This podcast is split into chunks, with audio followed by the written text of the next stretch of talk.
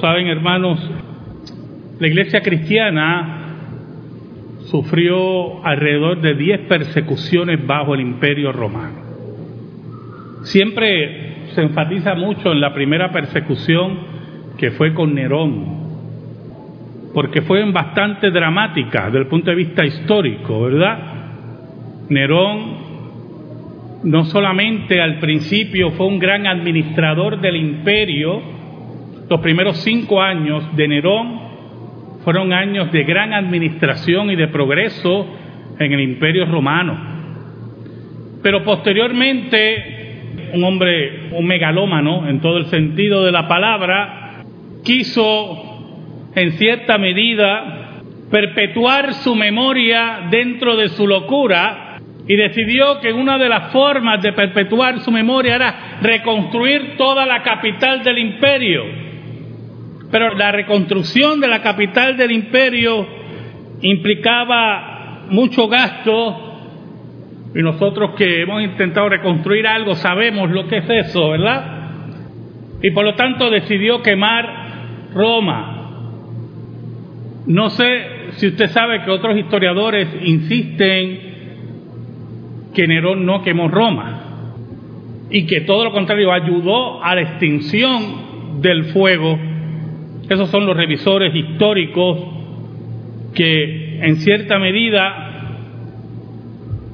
buscan llamar la atención a sus opiniones. Pero pocas personas saben que el incendio de Roma, el fuego de Roma, duró alrededor de nueve años. Roma siguió ardiendo por nueve años en diferentes partes, porque estamos hablando de una ciudad increíblemente grande, y la cual la conspiración continuaba. Los imperios se nutren de invasiones, de asesinatos y de persecución. Pero en esta tarde yo quiero hablarles de un traslado diferente en la antigüedad. Los imperios cuando invadían, y era un pueblo belicoso al que invadían, un pueblo difícil. Por ejemplo, los judíos siempre fueron un pueblo muy difícil. Y los asirios cuando lo invadían, buscaban principalmente Babilonia, hizo una gran caminata con el pueblo de Judá y lo llevó fuera de su tierra los trasladó y era parte integral de la vida de los imperios trasladar pueblos enteros para desarraigarlos de sus raíces y de su tierra y que no volvieran a pensar en su cultura, ni en su tierra, ni en sus padres, ni en sus madres, y se asimilaran al nuevo imperio. Pero cuando hablamos del traslado al imperio del amor, hablamos de otra cosa. Y es el título de mi sermón en esta tarde, el traslado al imperio del amor. Quiero que me acompañen a la lectura de la liturgia en el Nuevo Testamento, en Colosenses 1, del 11 al 14. Dice así la palabra de Dios, en el nombre del Padre, del Hijo y del Espíritu Santo. Fortalecidos con todo poder, conforme a la potencia de su gloria, para toda paciencia y longanimidad, con gozo dando gracias al Padre que nos hizo aptos para participar de la herencia de los santos en luz, el cual nos ha librado de la potestad de las tinieblas y trasladado al reino de su amado Hijo en quien tenemos redención por su sangre, el perdón de pecados. Oramos. Padre de luz, Padre de misericordia, gracias te doy, porque en tu gran misericordia y misterio por los méritos de Cristo, permites a este pecador exponer tu palabra. Yo te pido, Señor, en el nombre de Jesús, nombre que es sobre todo nombre, que tu Espíritu Santo lleve tu palabra eterna al corazón de tu pueblo. Oh Señor, crea corazón nuevo en aquellos que no lo tienen. Da nuevas fuerzas a aquellos que le falta. Aclara las mentes de tu pueblo para que rindan culto al que es Rey y Señor para siempre. Por Cristo Jesús oramos. Amén y amén. El traslado al reino del amor. ¿Sabe, hermanos? Los cristianos experimentaron alrededor de 10 persecuciones bajo el imperio romano. El imperio romano se acercaba al cristianismo según el emperador que subía al poder y según los intereses del imperio. Yo quiero que usted entienda que no ha habido imperio en la tierra que no trabaje por sus intereses. Por eso es un imperio. Y por lo tanto, todo aquel que espera bondad de los imperios o espera misericordia de ellos en forma desinteresada, no conoce la capacidad del pecado en el corazón del hombre. Hubo una persecución, la cuarta persecución bajo el emperador Marco Aurelio Antonino, que tuvo unas características sumamente interesantes. Marco Aurelio subió al poder en el año 161 después de Cristo.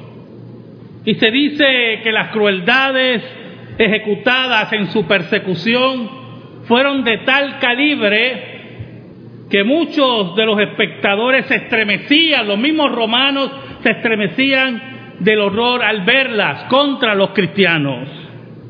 Entre ellas estaban cristianos que eran obligados a caminar ya con sus pies heridos sobre espinas y clavos, eran azotados hasta que partes de sus cuerpos, ¿verdad? los tendones y venas se veían.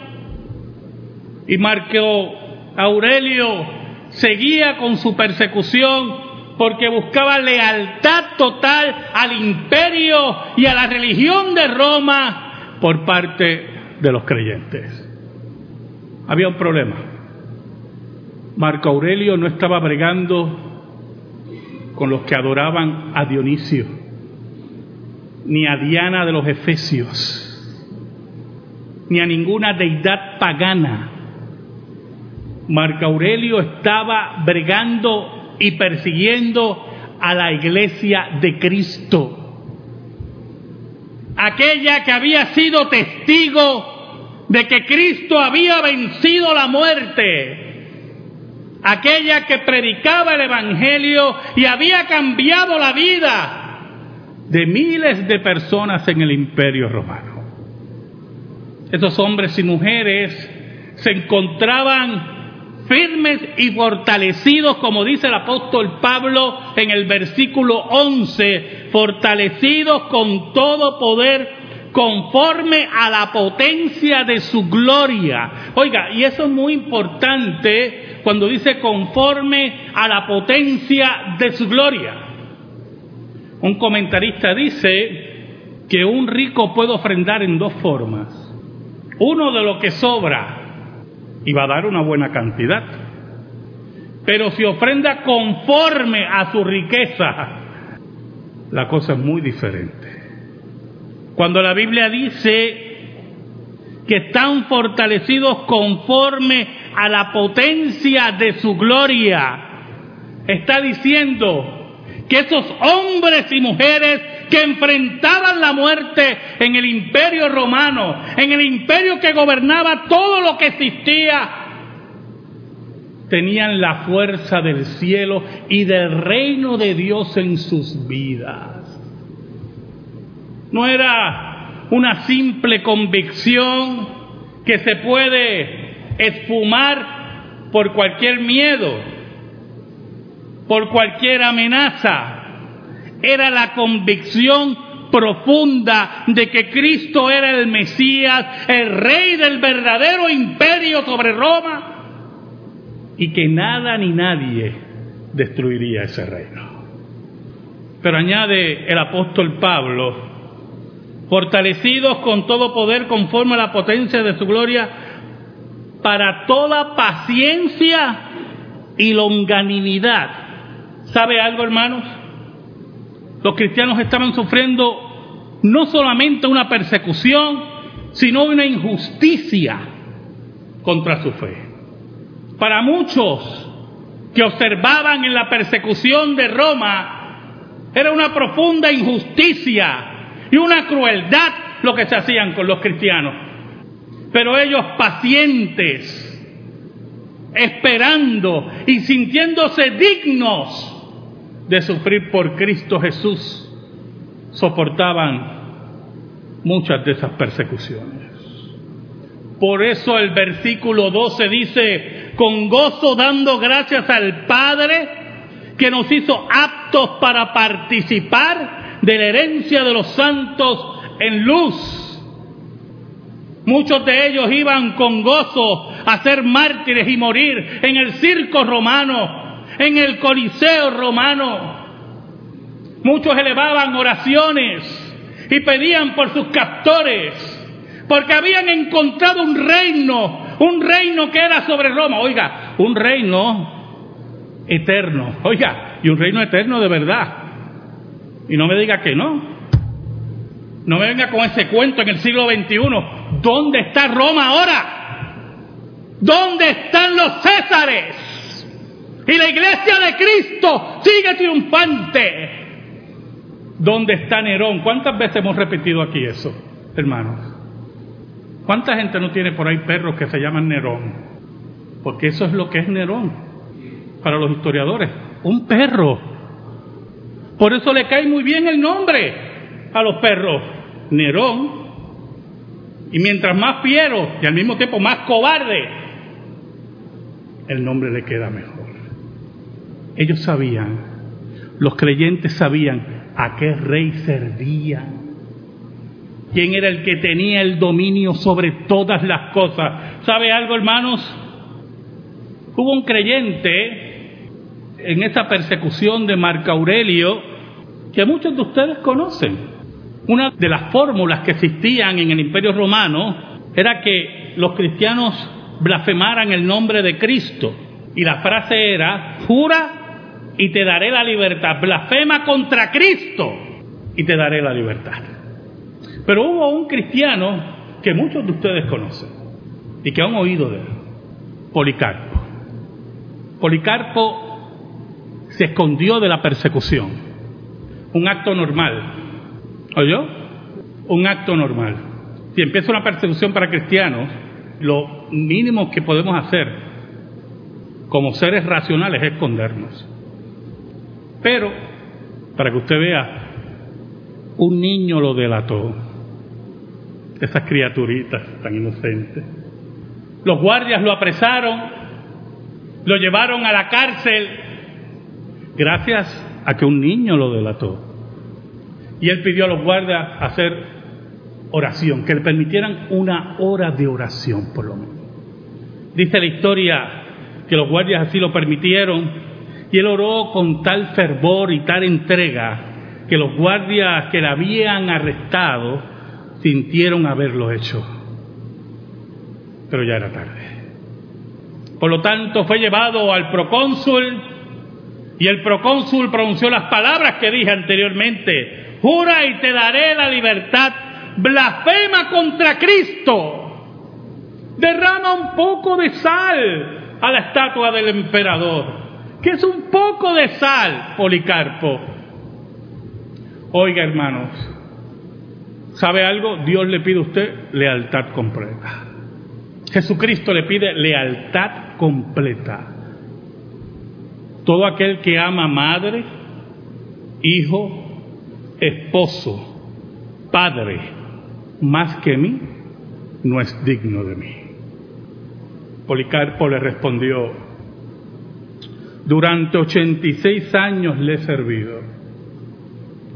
Era un anciano de noventa y pico de años que arrastraba sus pies.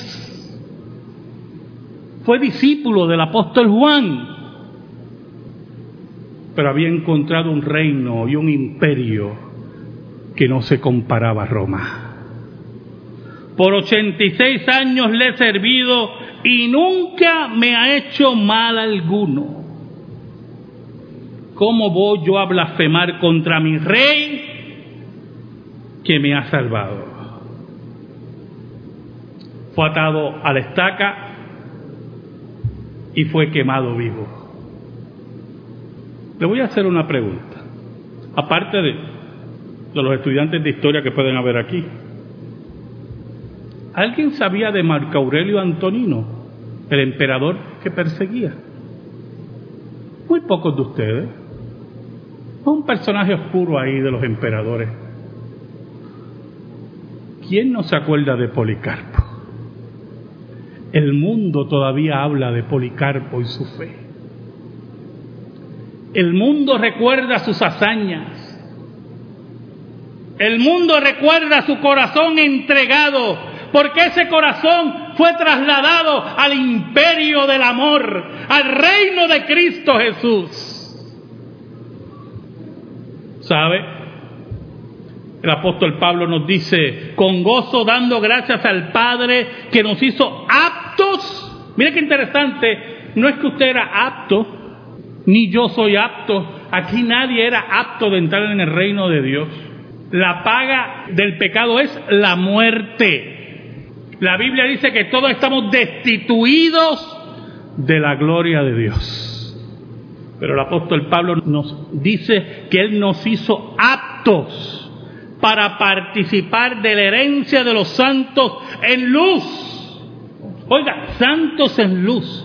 Y, esa frase como que me... Santos en luz. ¿Usted ha oído por ahí la gente, los adoradores esos de los otros días? Usted perdone que me ríe, pero es que los otros días estaba viendo un, especial de, de, una nueva, ¿cómo le digo? Una nueva técnica de yoga. Entonces tú ves a la gente sentada. Entonces yo notaba que la gente estaba sentada brincando así y, riéndose. Yo, ¿qué pasará ahí? Entonces al ser volumen. Y era que el, el que estaba dando la, la clase decía un principio que es más viejo que, de Matusalén. Que cuando uno se ríe mucho, oxigena el cuerpo. Pero yo lo veía a la gente riéndose nada más. Yo lo veía brincando así y me preocupé. Yo dije, posiblemente que un ataque por tanto oxígeno. Y para ellos allí hay luz. Pero cuando termina la sección de yoga, afuera le espera la oscuridad. Los santos en luz aquellos que han conocido la luz del mundo, que han conocido el imperio del amor, que han conocido la claridad de las escrituras, que han conocido, no hay cosas más tremendas de salud mental que usted reconozca un problema. Eso es básico para la salud mental, ¿o yo?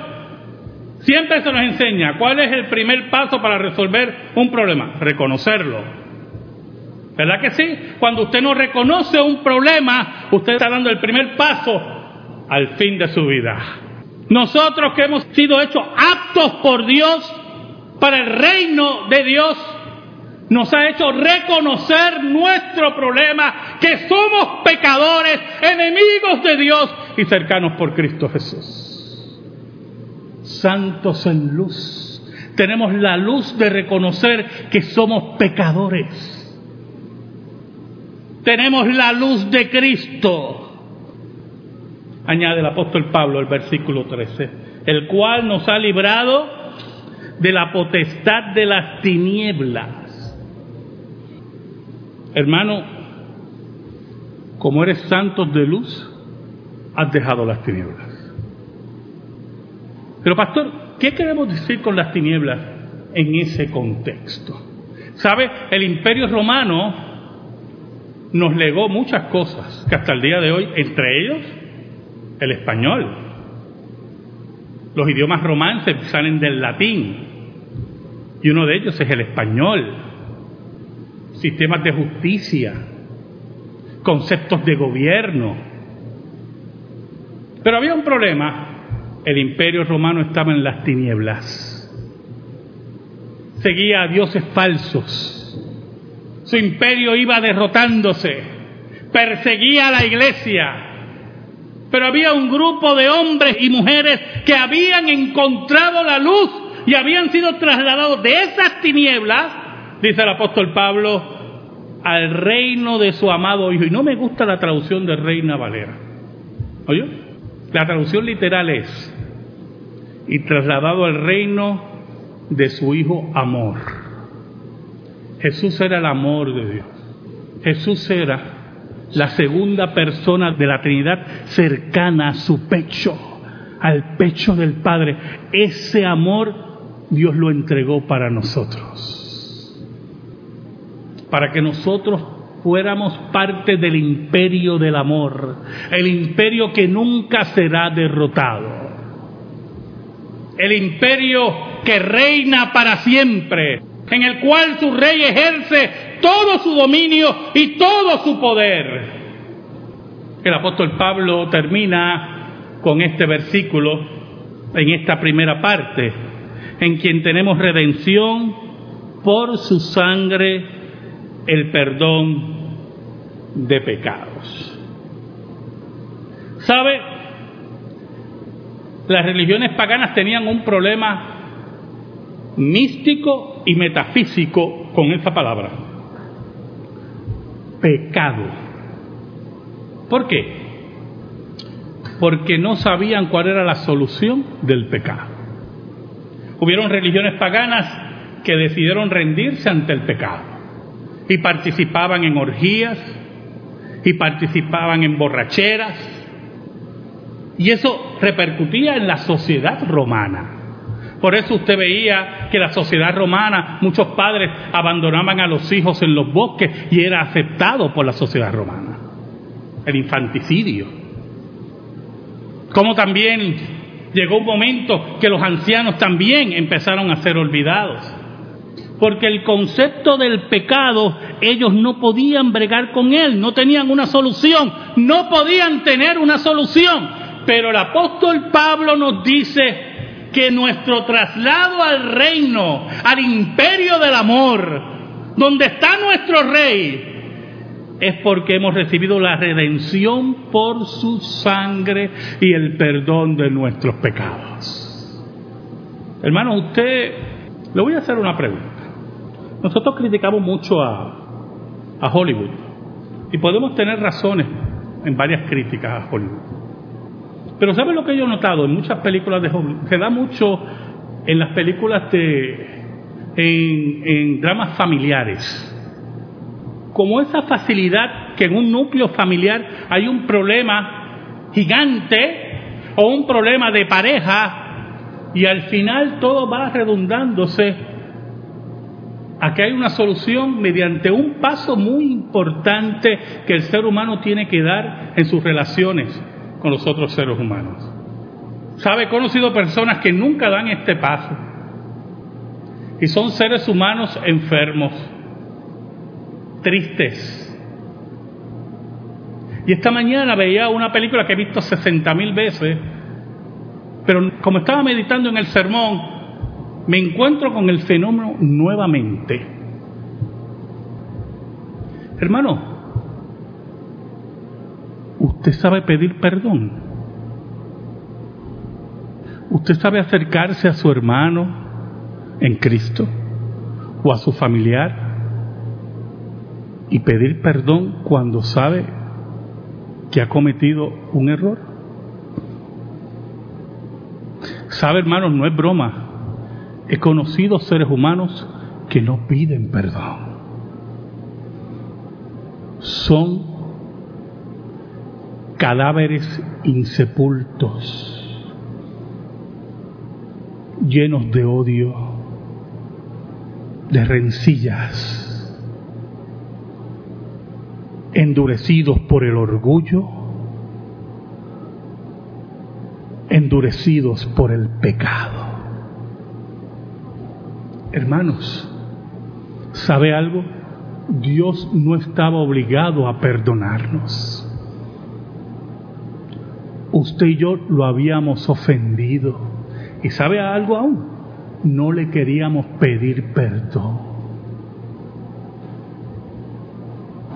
Un día, qué cosa tremenda, hermano. En la Trinidad de Dios hubo un pacto, el pacto de redención. Y Dios decidió perdonarnos. Cuando yo he decidido, porque aquí nadie es perfecto,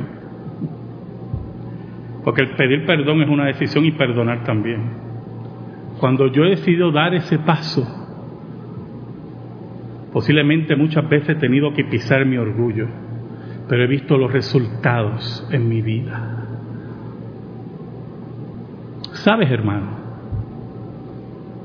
El traslado al reino del amor, al imperio del amor, fue porque Dios te perdonó por la sangre de Cristo.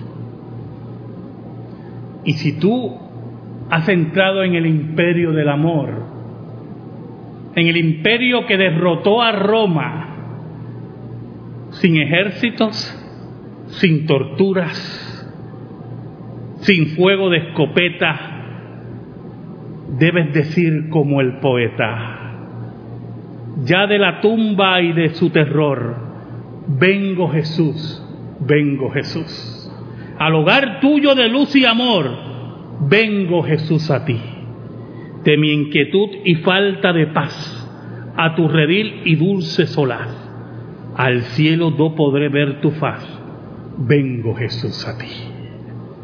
Amén. Gracias Señor. Gracias en esta hora por tu reino. Tú eres nuestro Rey y nuestro Salvador.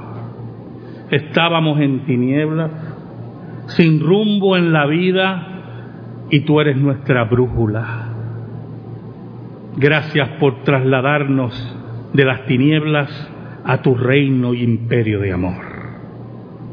Por Cristo Jesús.